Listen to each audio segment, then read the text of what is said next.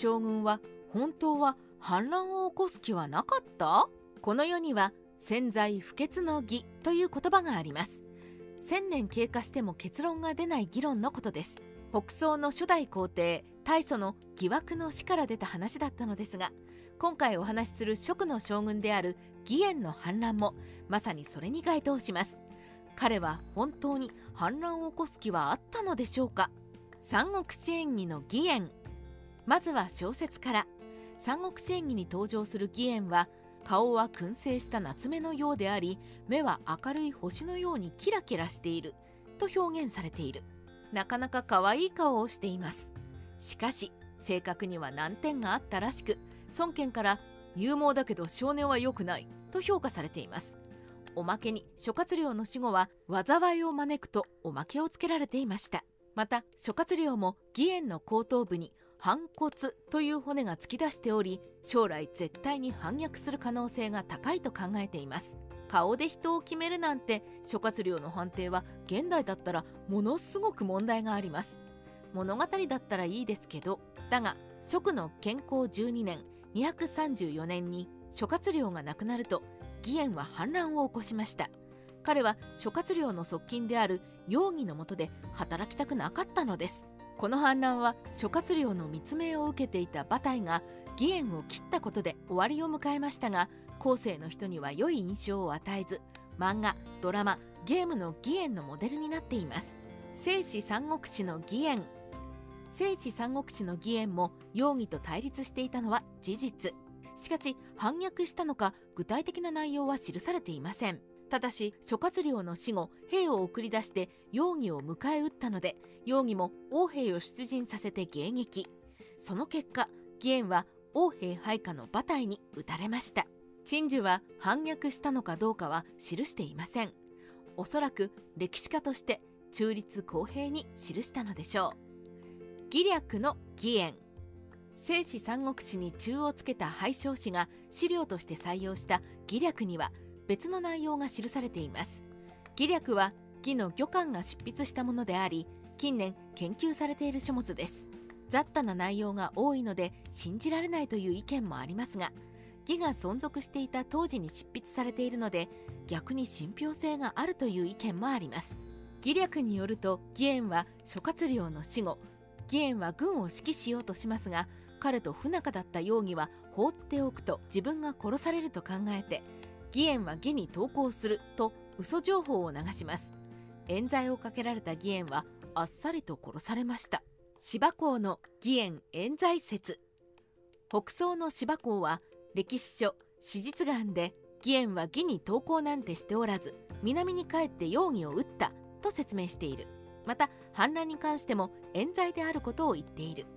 確かに芝公の言う通り義援が義に投降する話は資料的根拠がないので私は同調する。芝公は歴史家として有名だが面白いと思った資料は価値が怪しくても採用する癖があり歴史家としての中立性を書いている人物。だが義援の評価は意外にまともだった。近代中国での義援評価。義援冤罪説はこのように昔から言われていたのです。今度は近代中国での評価を解説しましょう。丹領賞長大家という2人の学者は義援の名誉回復を主張しています。2人は義援を蜀の得難き人材唯一の一騎当選の将軍。蜀に対しての忠誠心は変わらず義援の北伐論は正しい。義援が挙兵したのは蜀ではなく容疑と主張を正しこれは感情的に主張しているだけで資料的根拠はゼロ。中国の論文ではよくある話です。80年代の中国での義援評価。80年代になると義援に関して中国では次の5点の評価が出始めました。1歴史上でも義援は問題のある人物だったが職にとっては大事な人材だった。2義援の文学で作られたイメージを歴史上にまで持ってくることは許されない。3義援の北伐論は実行されていない点から過度の評価をするべきではない。それが成功したかどうかで義援の評価に影響を与えるべきではない。4容疑と揉めたことは義援の誤りであり義援を飾るべきではない。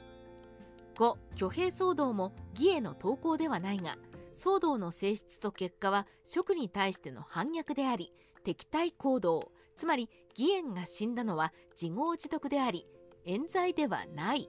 要するに義援の英雄士官に対しての疑問点が出ていたのです。これは南宋の学費を英雄視することに対しての疑問点と一緒でしょう。龍禅が義援の名誉回復をした？それでも義援擁護論はあります。諸葛亮の死後反逆者である義援を撃った容疑は自分こそ諸葛亮の後継者と思って生徒に帰ります。しかし後継者となったのは後輩の松園でした。容疑は中軍師という職に任命されますがこれは名前だけで職権はないのです。つまり容疑は完全に窓際族でした。ヒーが来た時に容疑は上昇が死んだ時に自分が義に行けばよかった。とぼやきます。驚いたヒーは職の第2代皇帝である龍禅に密告。容疑は庶民に落とされました。本来なら死罪でしたが今までの功績から許されたのでした。だがそれでもブツブツと文句を言っていたので怒った龍禅は逮捕に踏み切ります。容疑は逮捕される前に自害して果てました。この容疑の話から以下の2点の見解が出されています。1義援と容疑の争いは普段からの個人的な争いの矛盾。義援に反逆の意思はなく容疑の考えが浅はかであった。2龍禅が容疑を処分したのは義援の名誉回復だった。義援の名誉回復の証拠が出た？龍禅による義援の名誉回復を行った説は確たる証拠がなかったので結論が出ませんでした。ところが東油氏という学者が漢中の石馬廃遺跡に義援の墓があるのを発見。さらに秦の王侯権が編纂した南帝剣士を解読した結果あることが判明した。1義援は職の功績ある老将であり反逆者ではない。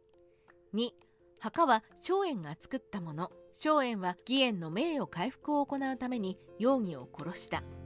つまり義援は無実だったのである。残念ながら南帝剣士にしかこの話は出てこないのでさらなる議論の余地は必要と私は考えている。三国志ライター「アキラの独り言」2020年5月13日に中国文学者の稲見律子氏がこの世を去られました。去年76歳でした。稲見律子氏は聖史三国志三国志演義などの翻訳や中国史をさまざまな視点から考察されることで有名な学者です。一度もお会いしたことはありませんが稲見氏の翻訳本や概説書論文で私は多くの知識を得ることができました。ここに今までの謝意を表明いたします。最後に謹んでお悔やみ申し上げます。